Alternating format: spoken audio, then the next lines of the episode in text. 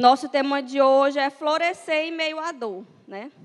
Como é que nós vamos florescer? Como é que nós vamos evoluir em meio a essas dificuldades da vida, né?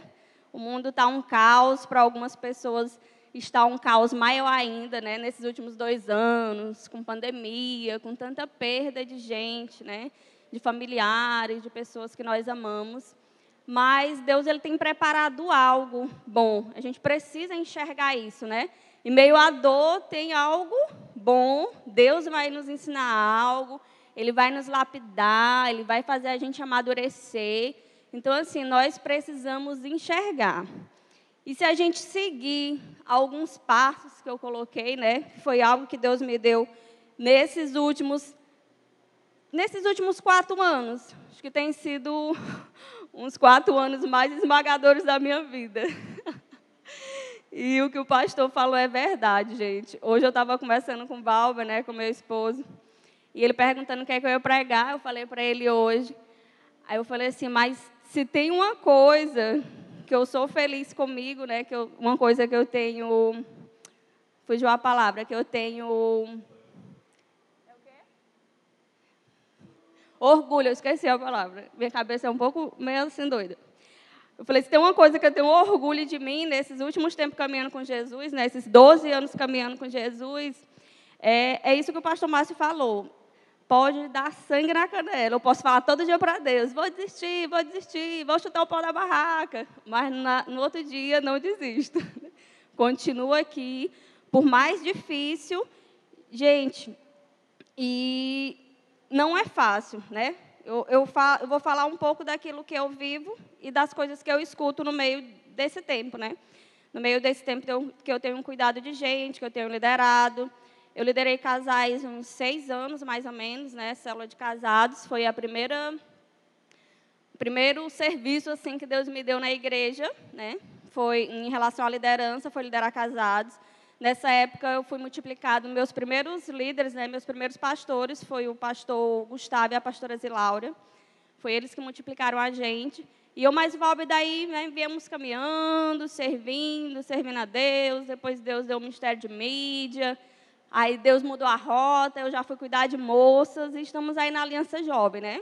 Queria honrar muito os meus pastores, pastora Carol, pastor Joane, né, que não estão aqui hoje pela essa oportunidade, né, por acreditar. Eu lembrei muito um dia que a Ana B pregou aqui, que ela falou sobre isso.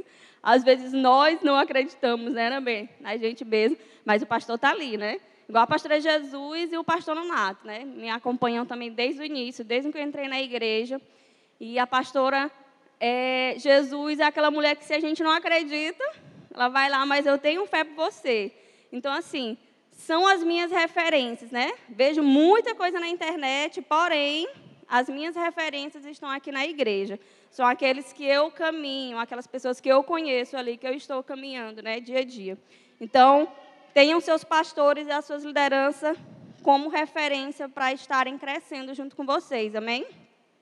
Então é isso, né? A palavra é florescer em meio à dor. E eu queria que vocês abrissem a Bíblia em Romanos, 8, 15, 16. Romanos 8, 15 e 16.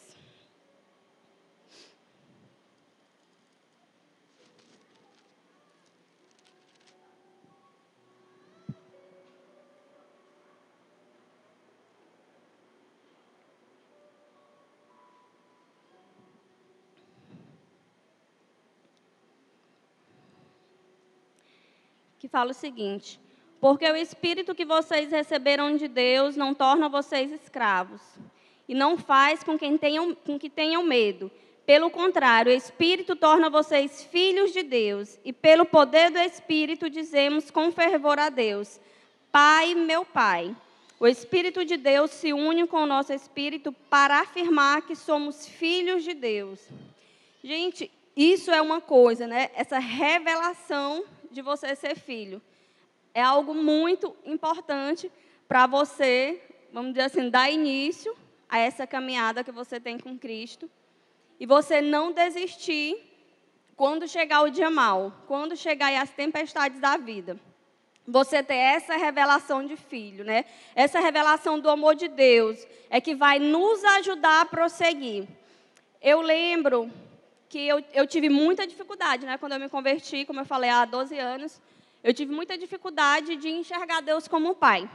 Primeiro, minha mãe sempre me levou para a igreja, não era evangélica, né? Cristã evangélica igreja católica e tudo. E eu sempre tive aquela visão como Deus, velho, sentado no trono, da barbona, né, que castigava, castigava, e se não fizesse o negócio certo, ia castigar, ia acontecer. E não tinha aquela, a liberdade, né, a intimidade de realmente eu enxergar Deus como um pai.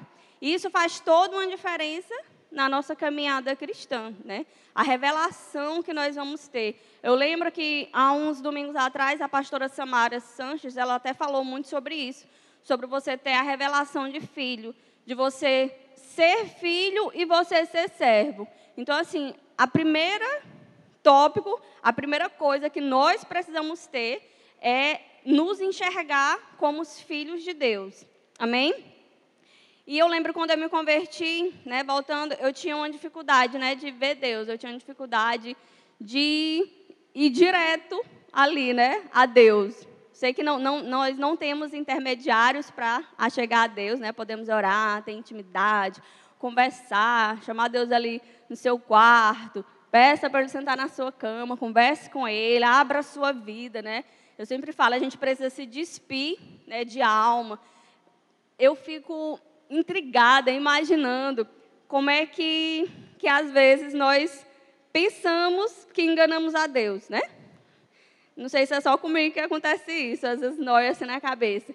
Às vezes a gente pensa que contando a nossa mentira, enganando a nós, né? Você pode enganar seu líder, pode enganar quem está cuidando de você, mas você não vai conseguir enganar Deus. Deus ele conhece, né? O meu e o seu coração. Então, assim, é melhor ser logo real, né? abrir seu coração, contar para Deus realmente quais são as suas intenções, o que está se passando no seu coração, de que ficar imaginando que eu estou conseguindo enganar a Deus e o que, é que eu vou ganhar com isso. Eu vou só atrasar o processo de Deus na minha vida, né? Eu sempre falo, é igual aquele, aquela imagenzinha que a gente vê aí rolando pelos Instagram da vida. Tem um que vai cavando, cavando, cavando. Aí, quando ele está chegando pertinho de pegar o ouro, ele desiste. Às vezes, nosso processo é assim. A gente vai, vai, vai. Aí, quando está chegando perto de finalizar, cansa e volta. Aí, passa tudo de novo. Por isso que tem gente que vive em ciclo, né? Vive repetindo os mesmos problemas, as mesmas coisas, passando, porque ela nunca consegue é, continuar né, nunca consegue mudar de fase. Igual um jogo de videogame. Se você não mudar para passar para outra fase, você vai sempre passar pelas mesmas coisas. Então, assim, o início disso tudo é você ter essa revelação, né? Essa revelação de filho de Deus. E eu fico imaginando a pergunta que eu deixo para vocês hoje, né? O questionamento. Como é que você vê Deus? Você vê Deus como um pai? Eu lembro, eu estava adorando, eu fui, fui pegar uma água e eu lembrei que amanhã é dia dos pais, né? Eu, meu pai não é mais vivo, né? Meu pai já faleceu, já tem alguns anos. E eu lembrei, eu falei, Deus, eu vou falar hoje sobre a revelação de filho e amanhã é dia dos pais, né?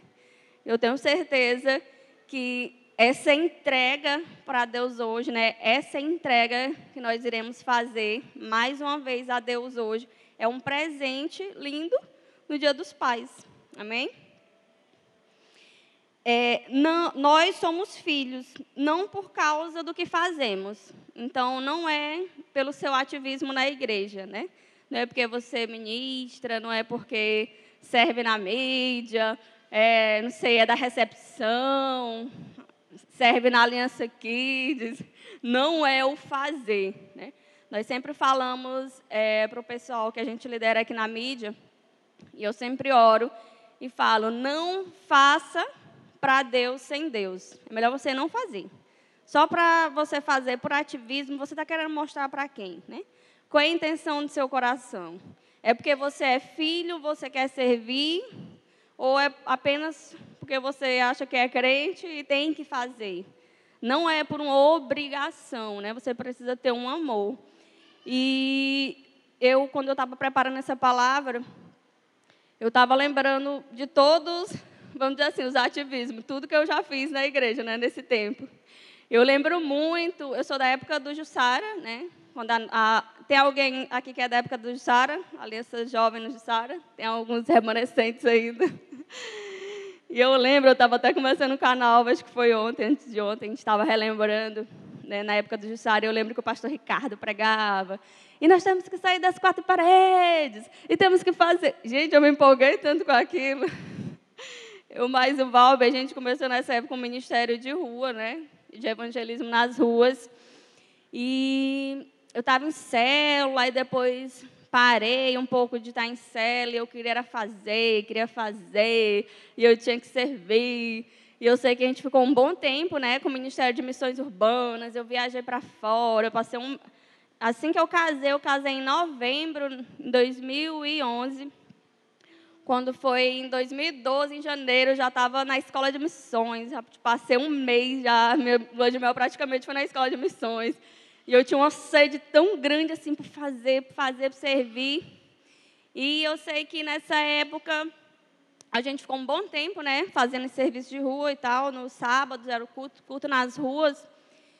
Mas eu sei que chegou um tempinho depois eu vi a necessidade, né? Eu falei, meu Deus, eu preciso entrar numa cela de casados, preciso ser cuidada. E eu estava assim, bem solta, né? Nossa igreja, a visão é você ser cuidado, né? Você ter raízes, você ser discipulado. Então, nós, isso é muito importante para a caminhada cristã, né? Eu, era, era até o que eu ia falar aqui mais na frente, mas eu anotei aqui. Nós não, não, não precisamos ser né, aquele cristão nômade, né? Como fala aí a música, uma metamorfose ambulante. Não, gente. A nossa mudança né, de local, a nossa mudança precisa ser a base de oração. Porque eu vejo muito hoje Deus falou, aí mudei, aí depois Deus já desfala, né? Aí voltei, aí vai, vem. Então, assim, você nunca consegue criar raiz no local. Isso é muito importante. E eu lembrei, né, de toda essa trajetória. Aí tá. Aí eu, a gente entrou na sala de casados, foi na época que o pastor Gustavo e a pastora Zilaura começou a discipular a gente. Aí eu parei e falei assim, chegou a época, Deus, a primeira rasteira de Deus, né? Chegou a época de voltar para o banquinho da igreja e eu começar a ser alimentada, eu começar a ser tratada, eu começar a ser cuidada. E a, parou o ativismo. Vou, ser, vou me alimentar, vou para a igreja, vou servir algo que tiver ali, mas eu preciso de um direcionamento de Deus. Né? Eu preciso fazer algo por aquilo que realmente Deus está querendo fazer. Né? Eu preciso agir como filha. E eu sei que eu fiz todas as escolas que tem na. Acho que eu nunca fiz o, o curso de obreiro, né? Fiz o CCC, fiz o CTL, fiz a EFOL, né? Fiz os CIOs. E eu lembro, eu fiz até uma tatuagem no meu braço que é Aba Pai. Porque eu preciso lembrar que é Deus que dirige minha vida. Não é pela força do meu braço. Então, sempre que eu quero ter um controle, né? Quando eu canso, ah, eu quero controlar minha vida. Aí Deus vem, outra rasteira. É, sou eu que controlo. Então, eu que decido, é eu que te guio, é eu que direciono o que, é que você precisa fazer. Aí tá, eu entrei na célula de casados, foi bem, a gente começou a ter vida na igreja, né? Como o pastor João sempre fala, nós precisamos ter vida na vida. Isso você não vai ter vindo de vez em quando para um culto de sábado, de vez em quando aí para o culto de domingo, não se inserindo numa célula, né, não participando desse ambiente de igreja e vendo como é que tudo funciona. Então, nós precisamos disso, né?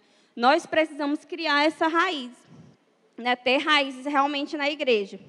E isso vai a partir do momento que eu entendo, né, que eu acredito, porque existem as dificuldades, de eu entender, às vezes, que eu sou filha de Deus. Então, a partir do momento que eu aceitei Jesus, que eu entendo que eu sou uma filha amada de Deus, que Deus é meu pai, né?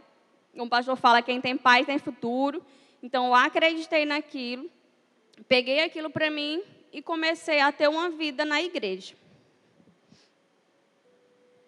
E uma das coisas que me ajudou muito né, a entender, vamos dizer assim, a destravar essa mentalidade que eu não era filha, como eu falei antes, porque eu tive uma dificuldade né, com meu pai aqui na Terra em relação à paternidade. Foi um, um pai um pouco ausente, não, a gente teve alguns problemas, não teve um relacionamento assim muito próximo, né? Acho que eu, eu sempre lembro, é um meme que eu falo que é a minha cara, oi Deus, sou eu de novo. Qualquer coisa que acontece comigo, eu estou, oi Deus, oi Deus, corro lá para Deus. E a outra, a outra coisa é o versículo, né? No mundo tereis aflições. Eu falei, acho que Deus fez esse versículo pensando em mim. Eu falei, meu Deus, não pode. Quando eu estou pensando que eu estou me livrando de uma aflição, aparece a outra. Porém, continuo, continuei na igreja, continuei firme e forte, né? Às vezes me rastejando, vindo me rastejando para a igreja, mas estava aqui. Aí, voltando, tive, eu não tive um relacionamento assim muito próximo de pai e filho. Meu pai, ele traía minha mãe, acho que desde quando eu me entendia por gente, desde pequenininha. Então, assim, tive algumas marcas que foram deixando ali no meio do caminho, fui desacreditando de algumas coisas. E isso meio que criou um bloqueio, né? Quando eu conheci verdadeiramente a Deus, criou um bloqueio. Eu falei, e agora? Acho que a primeira coisa que vem, e se Deus for igual ao meu pai, né? Não tiver nem aí para mim na hora que eu estou precisando, não tiver nem aí para mim, sei lá, naquele momento que realmente preciso, mas com a vida na igreja, com as pessoas me ajudando, com o discipulado, né? com a descoberta. E é muito importante, né, como o pastor falou, essa busca. Gente, a busca não, não é para ser só nos momentos ruins, amém? Nós precisamos buscar a Deus diariamente, independente de você estar sempre aqui. A busca precisa ser durante a semana, né? A busca precisa ser em casa. E esses dias eu estava lembrando justamente isso. Eu falei, quantas vezes eu não coloquei ali o meu celularzinho ligado ali no quarto e comecei a adorar a Deus. E lá eu levantava né, um, um, ambiente de adoração a Deus. Lá Deus falava comigo, lá eu chorava, só eu, eu e Deus. Né? Entrava na unção, falava em línguas, orava por todo mundo, que eu, quando eu me converti, era uma crente que eu queria mudar Deus e o mundo, né? Todo mundo tinha que se converter. Meu Deus, todo mundo tinha que conhecer a Deus. Como é que o povo não conhece a Deus? Deus é tão bom. Eu era assim, uma crente, meu Deus. E, como o pastor falou, às vezes, no meio desse processo, né? No meio da caminhada, né? Cinco anos, dez anos, você vai se esfriando, né? Um pouco você vai fazendo a sua listinha de pedidos para Deus, Deus vai realizando. E às vezes você acha que tem tudo, que nem precisa mais de Deus, né? Ah, eu tenho tudo, eu já casei, eu tenho uma casa própria, eu tenho um carro, eu tenho um filho, eu estou grávida de novo, eu tenho um emprego que eu sou realizada no meu emprego. Falei, meu Deus, eu vou pedir mais o que para Deus, né? Tá tudo bom. Porque algumas pessoas pensam que é o ter, né? É o ter a, a, o pedido, o pedido quando faz o no seu caderninho ali, né? Quem gosta de anotar, o, a listinha de pedido sempre, geralmente é isso, né? Quero casar, quero arrumar um marido, eu quero passar num concurso, eu quero passar na faculdade, né? Eu quero ter minha casa própria, eu quero ter um carro, eu quero ter um filho, né? E quando consegue tudo, e aí? O que, que você vai pedir para Deus? Você vai continuar servindo a Deus, você vai continuar buscando a Deus como você buscava antes né, de ter seu casamento, de ter sua faculdade, de ter seu concurso. E as meninas da célula sabem que eu, eu tenho uma oração assim bem, bem pesada, né? Quando algo está atrapalhando. Eu já falei para várias quando estou em discipulado. Eu falo assim: se o seu emprego estiver atrapalhando sua vida com Deus, eu vou orar para você ser demitida, vou orar para o seu namoro terminar. Porque isso não é tudo na sua vida, né? Deus ele é maior de qualquer coisa, porque às vezes quando nós conseguimos algo que nós queríamos muito, a gente deixa Deus para lá. Acabou. Não chora mais aqui, né? Vem onde salta, eu não, não posso sair do salto, eu não posso me sujar, não posso borrar minha maquiagem, que não é a prova d'água. E você esquece você esquece de tudo aquilo que Deus já fez, você esquece de onde Deus te tirou e parece que esfriou. E é como o pastor Márcio estava falando. a nossa vida precisa ser uma adoração eternamente. Vocês acham que vocês vão fazer o que no céu? Se não for adorar a Deus. Então a nossa vida precisa ser essa adoração constante. Eu sei, gente, que chega o dia mal, eu sei que tem dia que a gente não quer ir para a igreja, eu sei que tem hora que dá vontade de desistir de tudo, como eu já falei, chutar o pau da barraca. Eu sei, porque eu, eu já passei, né? E é como os pastores falam, tem vontade de desistir só toda segunda-feira, né? Ai, meu Deus, eu não vou liderar mais, cansei, né? E se a gente for fazer pensando que são as pessoas, né, que você vai ter retorno das pessoas, você vai ter retorno dos discípulos. Não é, gente. Você precisa fazer, que você está pensar. Você precisa pensar, não. Você precisa ter a convicção que você está fazendo para Deus. É para Deus, né? Uma pessoa até falou para mim, a discípula minha, uns dias, estava passando por algumas dificuldades. Ela, ah, desculpa por eu forçar você fazer isso. Eu falei, não, não é por você. Eu faço por Deus, porque se fosse por mim, Aí tinha mandado tchau e bênção. Não é, não é por pessoas, é para Deus. Então, assim, quando às vezes eu saio de casa cedo, saio quatro e meia, cinco horas de casa no sábado, deixo meu filho e chego em casa dez, onze horas da noite, não é porque eu quero agradar homens, é porque Deus ele me pediu algo. E uma coisa que eu tenho comigo, tudo que eu faço, eu preciso fazer com excelência. Independente do meu estado de espírito. Não é estado de espírito também, gente. Ah, eu estou feliz, hoje eu vou servir. Ah, não, hoje eu estou triste, não vou para a célula. Como assim? Né? Como é que a gente vai ser movido pelo nosso estado de espírito? Porque todo mundo fica triste, né? Todo mundo perde alguém que ama. As pessoas abandonam a gente, né? E líderes, gente, principalmente, você é abandonado, você é traído, as pessoas querem te manipular, querem fazer você de besta às vezes. Brincam às vezes com sua cara, você faz tudo pela pessoa e ela ainda sai falando mal de você. Então, assim, uma coisa que eu aprendi foi honrar muito quem está na minha liderança. Né? Eu honro, defeito todo mundo tem. Jamais coloque o seu líder ou o seu pastor num pedestal, achando que ele vai ser perfeito e que ele não vai ter nenhum defeito porque ele nunca vai lhe decepcionar. Quando alguém entra na minha célula, eu já falo: se eu não te decepcionei, te prepara, porque um dia você pode ficar triste comigo. Então, se você quiser participar da minha célula, sabendo que eu sou, eu estou em eterno processo, né? Todo mundo está sendo moldado, a nossa libertação aí, como a gente aqui na igreja trabalha com libertação, é até Jesus voltar, né? Porque todo dia nós precisamos mudar algo. Todo dia eu preciso matar minha carne para ela não me dominar, para ela não mandar nas minhas vontades. Porque eu preciso fazer aquilo que Deus quer que eu faça. Amém? E para finalizar essa parte aqui da revelação de filho, a maternidade ela me ensinou assim, teve uma transformação na minha mente para eu, vamos dizer assim, fechar a revelação que eu precisava entender como ser filha de Deus, né? Ela teve uma revelação e ela me ensinou a entender melhor o amor de Deus. E eu estava lembrando, né, quando eu estava preparando essa parte, eu estava lembrando. Teve uma parte na, no crescimentozinho do meu filho que ele teve dificuldades, né? dificuldades de, na comunicação. E ele já estava passando da idade tudo, e ele não falava. O meu sonho era ouvir ele me chamar de mãe. Quem é mãe é que sabe, né? O sonho é ouvir, né? E eu falei, meu Deus. E eu chorava tanto. Eu falava, tudo que eu queria era que meu filho me chamasse de mãe.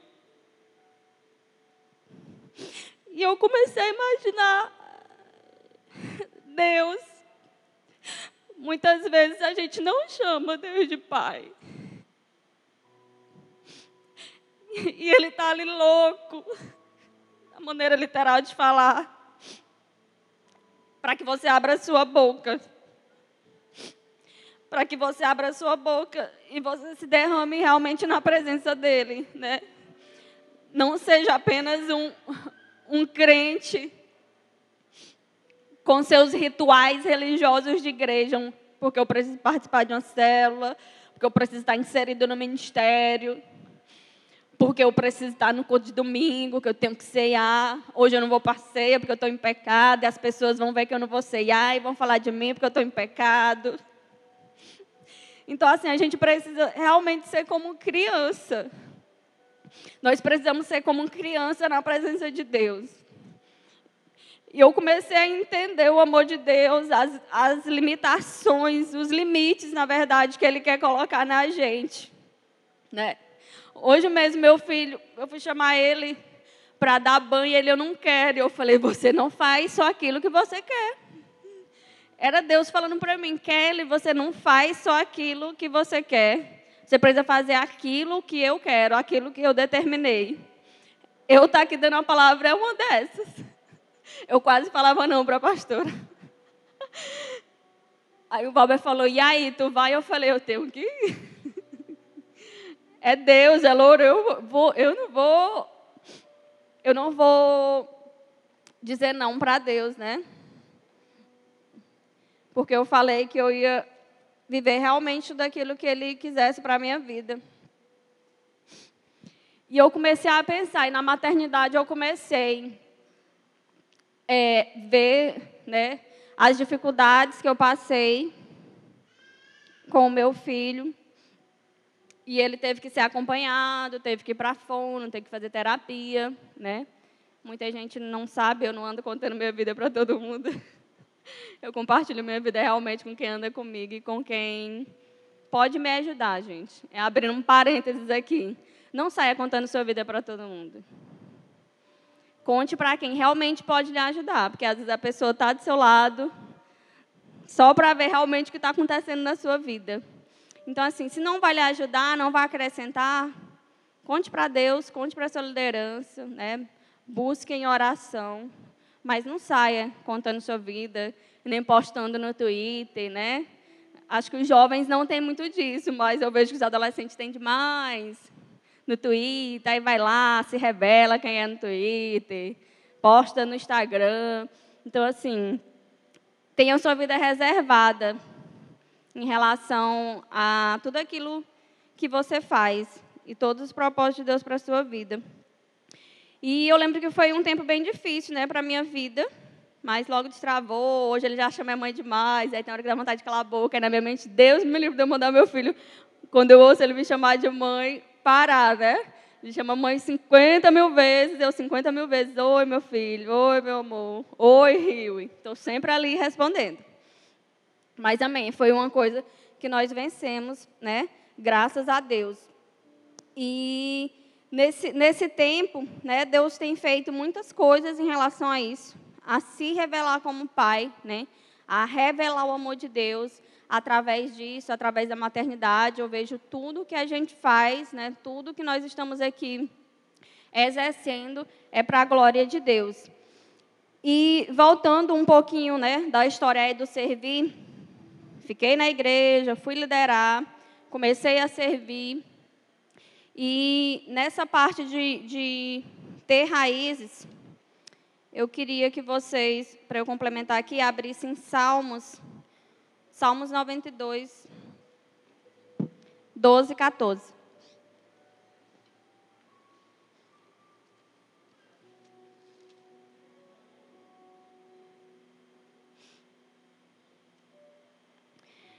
Os bons florescem como as palmeiras, eles crescem como os cedros dos montes Líbanos. Eles são como árvores plantadas na casa do Senhor, que florescem nos pátios do templo do nosso Deus. Na velhice, eles ainda produzem frutos, são sempre fortes e cheios de vida. Para a gente adiantando aqui, eu já vou pular aqui para Efésios. Se você quiser anotar, Efésios 3, 17 e 18.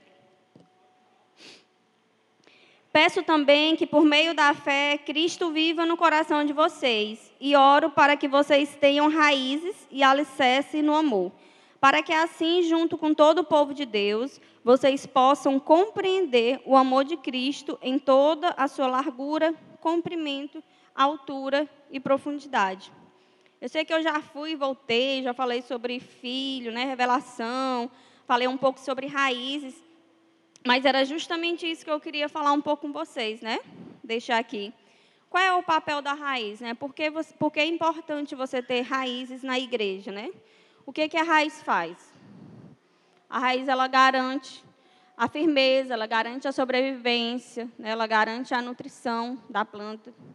Então, assim, nós precisamos, Deus deixou, né, justamente aqui nossa, na sua palavra, porque nós precisamos ter raízes na igreja. Como eu falei aqui, não, não precisamos ser uma metamorfose ambulante, não precisamos ser cri, um, cristãos nômades que vivem pulando de um lugar para outro. Você nunca vai ter uma raiz, você nunca vai ter uma história, né, você não vai deixar algo ali realmente firme. Qual é o legado, né, que você vai deixar? Vocês já pensaram? Como é que você vai ser conhecido?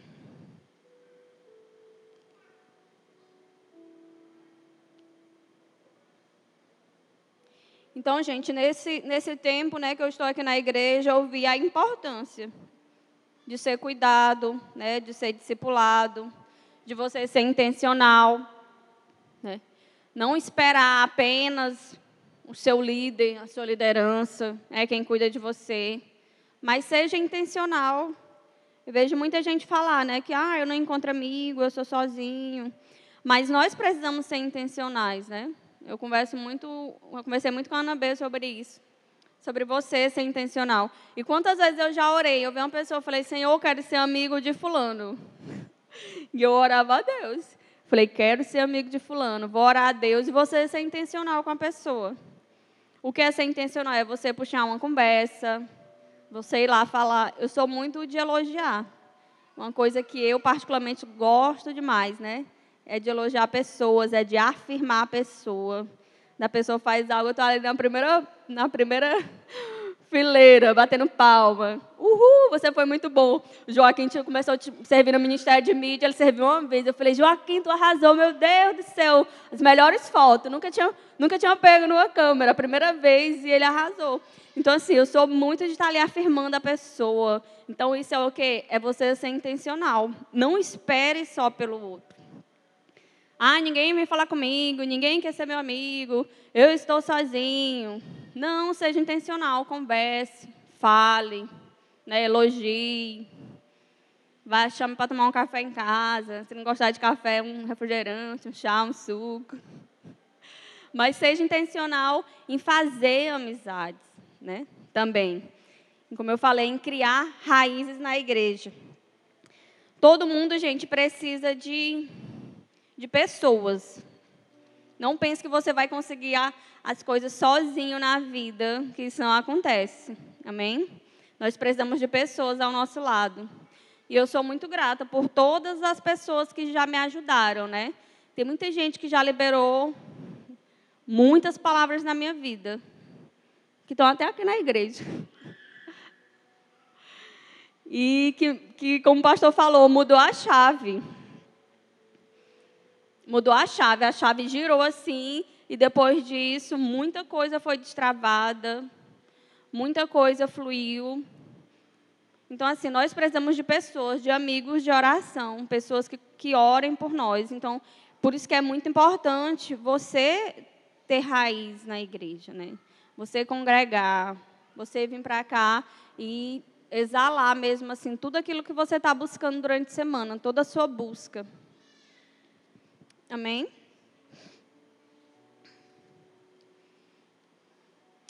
Eu já estou finalizando, tá? Falo bem rapidinho. Se vocês quiserem abrir para finalizar aqui em Mateus, Mateus 6:33, ou então vocês podem só anotar aí.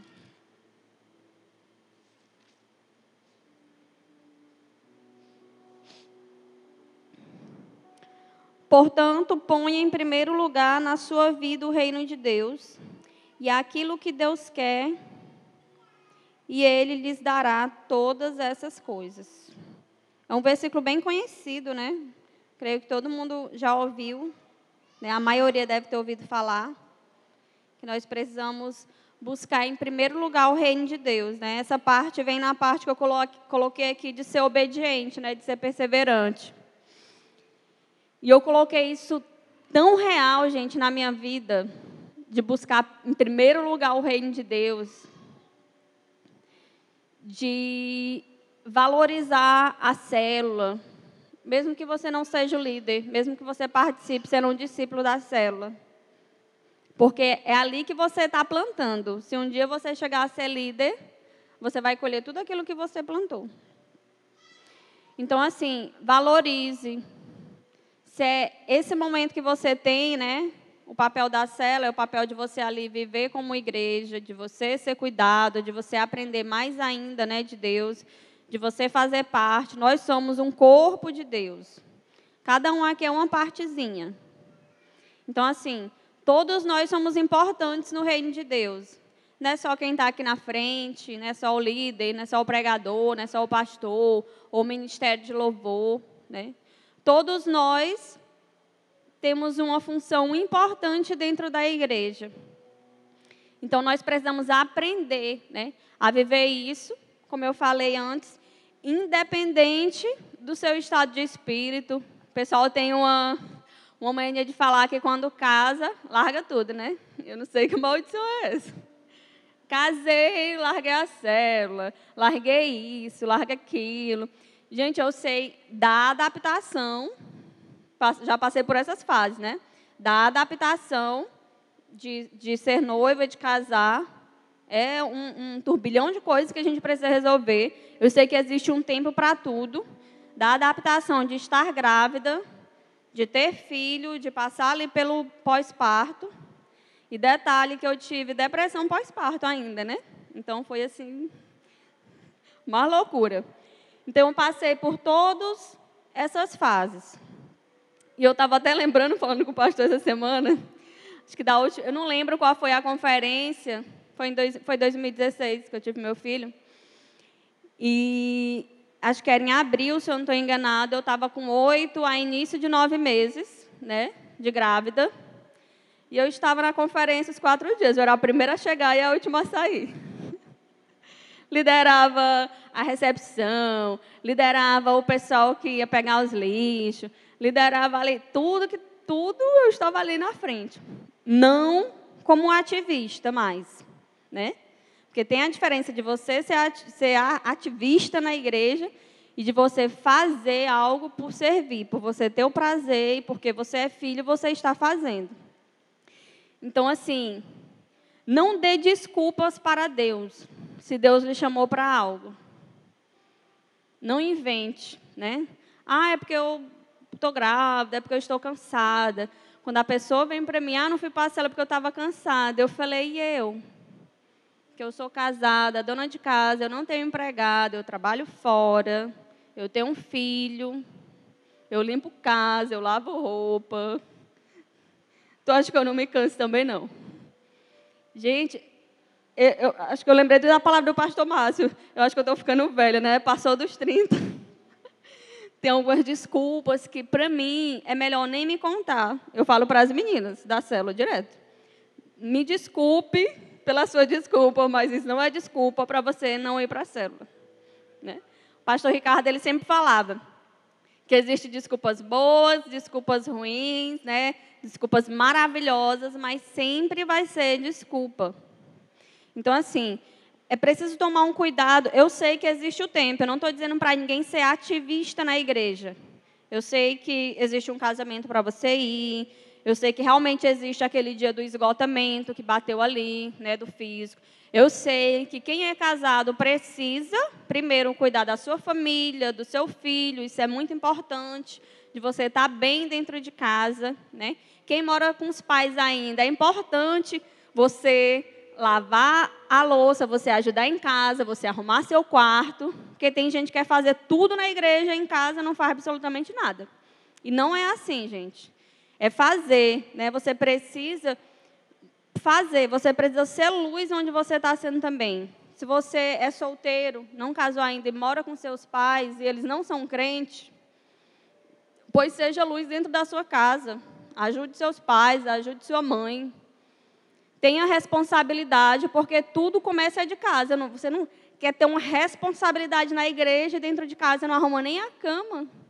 Não é assim que as coisas funcionam, não é assim que a maturidade vem. Então, assim, eu sei que existe tudo isso, mas eu sei que também nós estamos numa época que tudo é desculpa, né? Eu sei que existiu a época do, da pandemia, que muitas não podiam sair de casa, né? Que muitas pessoas participavam do grupo de risco. Eu compreendo tudo, gente. Mas parar a vida, às vezes, por uma desculpa, ou porque está desmotivado, ou porque não está bem. Eu já passei por um, um milhão de coisas que me desmotivaram. Falei até para o Valber hoje. Eu tinha boas desculpas para eu desistir, né? Que eram desculpa, desculpas aceitáveis aos olhos humanos. Que eu poderia desistir, eu poderia seguir minha vida e só ganhar meu dinheiro e estava tudo bem. Mas não. Deus ele sempre colocou isso uma paixão no meu coração. Eu lidero não só porque Deus falou, ou porque Ele falou, Kelly, é isso que eu tenho que fazer. Mas eu amo cuidar de gente. Amo. Sabe o que é amar? Cuidar de pessoas. Cuidar tá ali, tá fazendo, tá cuidando, estar ajudando, né? estar mostrando o caminho. E eu sempre falo para as meninas da célula eu estou aqui apenas para mostrar o caminho. Eu não vou caminhar por vocês, não. Aprendam a caminhar. Eu não vou estar aqui para sempre. Um dia Deus vai me levar lá para outro lugar, como Deus já falou. E eu estou esperando chegar esse momento. E vocês vão ter que se virar, já está caminhando sozinha. Então, estou aqui por um tempo, abrindo caminho para Deus guiar e Deus conduzir vocês para onde eles querem. Então, nós, quando nós temos pessoas para nos ajudar, é em relação a isso. Então, ajude, gente. Líder também precisa de palavra, né? Uma palavra de motivação. Tudo bem? Como é que você está? Passa por dificuldade, passa por problemas, precisa de oração. Eu falei, eu não quero a admiração de vocês, eu quero que vocês orem por mim. Que já é o melhor presente que eu posso ter é a oração de vocês. Então, assim, nós precisamos ser perseverantes, né? Quando nós buscamos o reino de Deus, né, acima de tudo, Deus ele cuida das nossas necessidades. E nesse fato eu lembrei de duas coisas. Uma é, eu falo muito do pastor Ricardo que ele foi, falei antes aqui nas coisas que nós vemos muita, muitas coisas com ele. E eu lembro uma vez que acho que estava tendo uma oração para a conferência e foi lá na casa dele, acho que foi muito tarde. Eu não lembro se era muito tarde já ou era muito cedo da manhã, né? Ele tinha uma oração às 6 horas da manhã ou então era 10, 11 horas da noite. E meu filho já estava dormindo e eu deixei ele com a minha mãe, eu acho que ele tinha menos de um ano, eu não lembro. Nesse dia eu fui para a oração, gente, eu me sentindo tão mal. Falei, meu Deus, que tipo de mãe eu sou? Eu deixei meu filho em casa e fui para a oração. E na hora eu estava orando e, e, meu pensamento não conseguia se desligar. E eu pedindo a Deus, orando, me achando assim a pior espécie, a pior pessoa.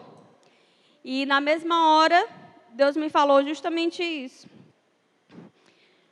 Quando nós colocamos, quando nós buscamos o reino de Deus acima de tudo, Ele vai cuidar das outras coisas. E na mesma hora eu tive uma visão de um anjo muito grande ao redor do berço do meu filho. E Deus ele me falou: enquanto você está aqui orando, enquanto você está aqui buscando, eu estou cuidando dele. Não se preocupa. Então, assim, nunca foi para mim eu inventar desculpa, eu não vou fazer isso por causa de meu filho. Ah, não, meu filho é um problema, não tenho como servir. Eu venho servir, às vezes, quando não tem com quem ele ficar, quando minha mãe não pode, ele fica correndo aqui pela igreja, eu servindo, o Valber servindo lá atrás, eu servindo aqui na frente. E ele vai crescer nisso. Porque eu quero que ele compreenda que o lugar dele é dentro da igreja. O lugar dele é buscar, em primeiro lugar, o reino de Deus. Não é ganhar dinheiro, não é ser a pessoa mais famosa Não é ter o melhor carro, não. Não tem nada de errado você ter coisas boas, você ter conforto, você conseguir sua casa própria, você ter um carro bom. Gente, não tem nada de errado nisso. Agora, quando você coloca isso em primeiro lugar e você esquece que, em primeiro lugar, você precisa buscar o reino de Deus, as coisas se invertem. Eu falo muito em relação a prioridades. Já para finalizar. Eu me pergunto, né? Eu sempre falava isso na célula de casados, quando às vezes o pessoal chegava atrasado. Eu sou muito chata em relação ao horário. Eu falei, acho que é porque eu fiz, eu sou formada em direito, né? Bacharel em direito. E se tem uma coisa que eu aprendi no direito é a pedir, né? Porque na petição você vai fazer, aprendi muito a pedir, pedir bem. em relação ao horário. E eu fico imaginando, o povo chega atrasado no culto chega atrasado na célula, né? Às vezes vem, senta lá atrás, vai conversar, né? Vai mexer no celular. Mexe no celular em casa, a internet é melhor, né? Do que o 3G aqui, que aqui não tem internet liberada. E eu falava isso na célula, eu falei, vocês chegam atrasados todo dia no trabalho de vocês? Qual é a diferença de chegar atrasado no trabalho e chegar atrasado na igreja? né? Porque para o trabalho eu tenho que chegar no meu horário para agradar meu patrão, senão eu vou ser demitida, né? Lógico. E para a igreja eu tenho que fazer relaxadamente. É porque é a casa do meu pai, né? Aí você vai fazer relaxado. E eu já acho o contrário, você precisa fazer com excelência, né? Você está fazendo para Deus, você precisa fazer com mais excelência ainda. Voltando, gente, eu entendo imprevisto e tudo mais. Mas tem gente que leva isso como estilo de vida. Será que você tem imprevisto todo final de semana? Então, assim, isso eu queria deixar para que vocês pudessem repensar, né? Como é que a gente vai conseguir ter perseverança em meio às dificuldades? Se a gente não se colocar, né, como filho de Deus, se eu não vou ter raízes em uma igreja local, né? Qualquer evento vai me derrubar. Qual, primeira dificuldade, eu já começo a chorar, eu não vou mais para a igreja, me decepcionar. Eu já, já sofri decepção na igreja com pessoas. Andava com, com várias pessoas e hoje eu não ando mais. E nem por isso eu larguei de servir, porque eu estou fazendo para Deus. Eu falei, eu posso estar sozinha aqui na igreja. Já me senti, gente, sozinha no meio da multidão, sem amigos. Eu falei, meu Deus, eu não tenho um amigo. Eu conheço muita gente, né? Falo com muitas pessoas. Eu falei, meu Deus, e as amizades verdadeiras que te perguntam como é que você realmente está, né? Que olha no seu olho de verdade. Que realmente quer saber se você está bem. Então, assim, se nós tivermos essa motivação por causa de pessoas, a frustração e a queda é na certa. O primeiro vento, tchau. Tchau, Deus. Então, assim, nós precisamos ter essa convicção, né? Eu vou florescer em meio à dor, eu vou ter perseverança em meio às dificuldades da vida, tendo a revelação que eu sou filho de Deus, eu vou ter raiz, eu vou ser obediente, eu vou ser uma pessoa perseverante, né? As prioridades da nossa vida, elas não podem parar em meio aos conflitos. E nós precisamos ter a convicção que nós não vamos viver algo que o outro está vivendo. Não pense que a grama do vizinho é sempre mais verde que a sua, porque você não sabe o que ele passa. Você vê ele ali sorrindo, mas por dentro ele pode dar o caos. Né? Não crie essas comparações que nós vemos hoje na internet, gente.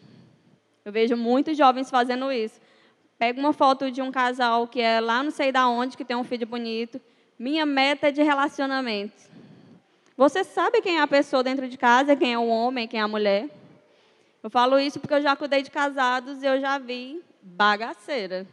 Se você olhar, você nunca imagina, mas você não sabia o que, é que a pessoa fazia com a outra. Então não, não caiam nesse engano.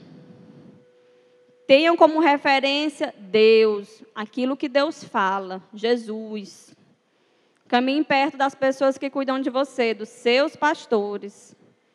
Ouçam nossos pastores, né? Se você é aqui da Água, se você congrega aqui, ouçam os nossos pastores. Como o pastor fala, ouça quem ouve Deus. pessoa que não ouve Deus, que fala aí qualquer coisa, você já vai acreditando, já vai tendo convicção. Então, ouça. Toda vez que Deus te levantar trazendo palavras sobre as verdades do seu futuro, o inimigo irá tentar te derrubar, falando sobre as verdades desfavoráveis que ainda existem no seu presente. E acho que isso foi uma das coisas que quase me derruba. Porque toda vez que algo era liberado na minha vida, toda vez que alguém trazia uma palavra, o diabo ali do outro lado tentava lembrar e roubar né, tudo aquilo. E eu lembro que agora, já nesse último ano, eu fiz uma oração assim no banheiro, eu estava chorando tanto, tão desesperada por algo que estava acontecendo na minha vida, e eu falei, Deus, dessa vez é verdade, eu vou desistir. Eu falei, Senhor, eu não aguento mais, não aguento, eu estou dilacerada por dentro e nada acontece. Eu não estou vendo, não estou vendo coisas serem alteradas na minha vida que eu tanto queria. E eu sei que eu orei, eu chorei, chorei, chorei, né? É meu desespero ali com Deus meu momento.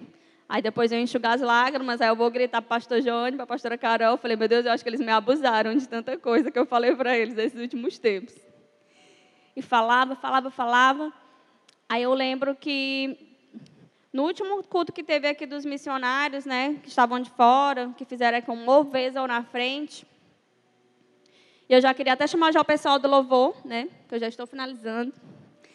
E nesse último culto, uma pessoa orou por mim e ela liberou um monte de coisa na minha vida. E uma coisa que ela falou foi justamente dessa oração que eu tinha feito no banheiro, que só eu e Deus sabiam.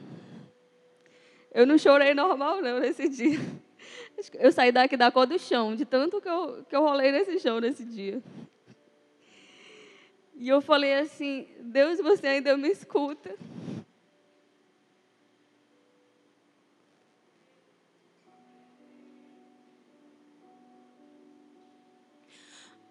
Porque para mim não existe a pessoa mais improvável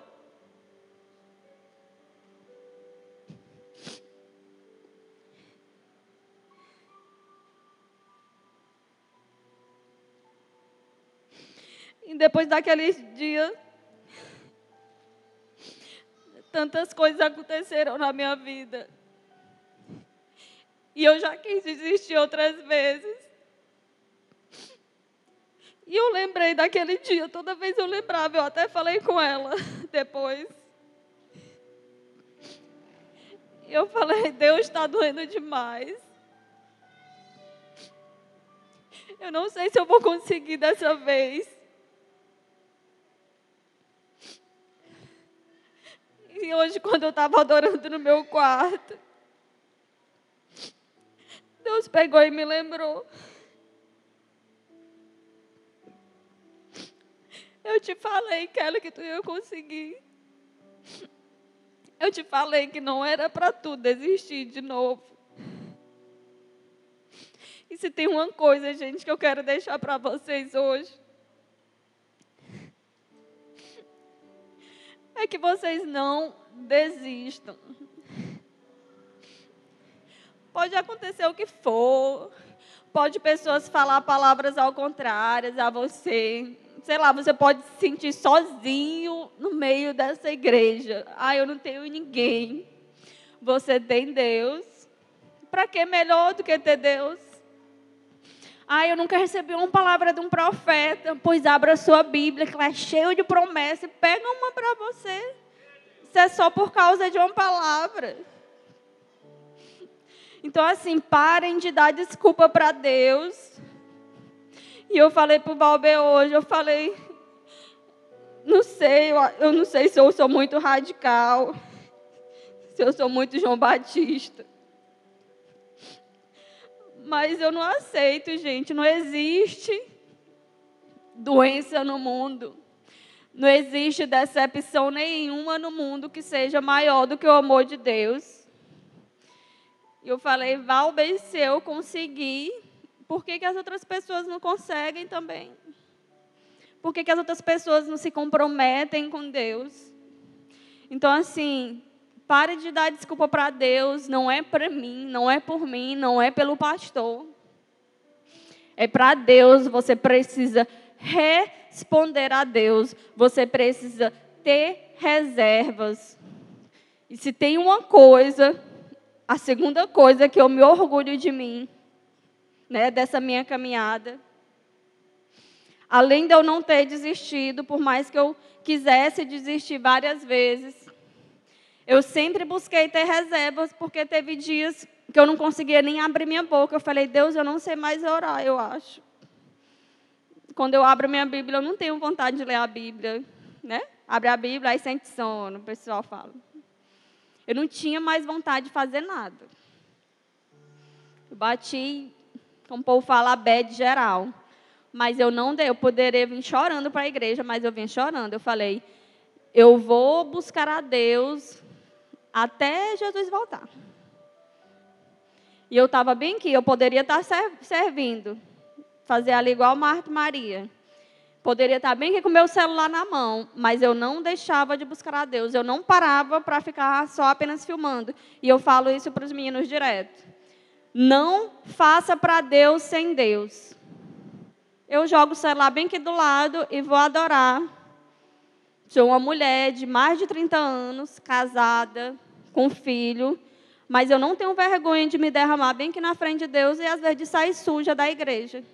Ah, vou amassar minha roupa, vou sujar. Já borrei aqui todo o meu rímel e não é a prova d'água. Gente, mas eu não estou nem aí. Eu já tive muita vergonha quando eu me converti de andar com a Bíblia na mão. De levantar minha mão e adorar. Hoje eu não estou nem aí. Eu grito, as cadeiras voam do meu lado, não me importo. Eu quero é mais de Deus. Eu quero é me encher cada vez mais de Deus. Eu não quero ser reconhecida aquela que faz os melhores stories, não. Eu quero ser reconhecida aquela que é cheia do fogo de Deus. Aquela que busca a Deus, independente da circunstância, independente dela estar tá bem, dela estar tá mal. Eu quero ter reservas. Eu quero ter reservas.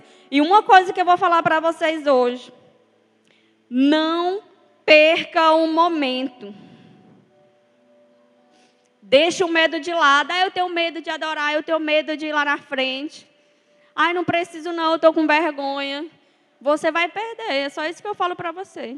A sua vergonha e o seu medo vai lhe paralisar e você vai perder aquilo que Deus está preparando para você. Eu não perco uma oportunidade. Se a pessoa falar, vem aqui na frente, eu já sou a primeira a estar tá lá, lá no canto. Quem quer oração? Eu quero. Vamos adorar a Deus se encher. Eu estou bem aqui. E eu falo direto para as meninas que eu lidero na célula. Naquele dia que os missionários vieram aqui, que uma chave mudou, girou na minha vida, elas estavam todas lá atrás e o pastor chamou. Gente, quem quiser vir receber oração, venha. Eu vi que os adolescentes começaram a se levantar e os jovens ficaram aí tudo parados.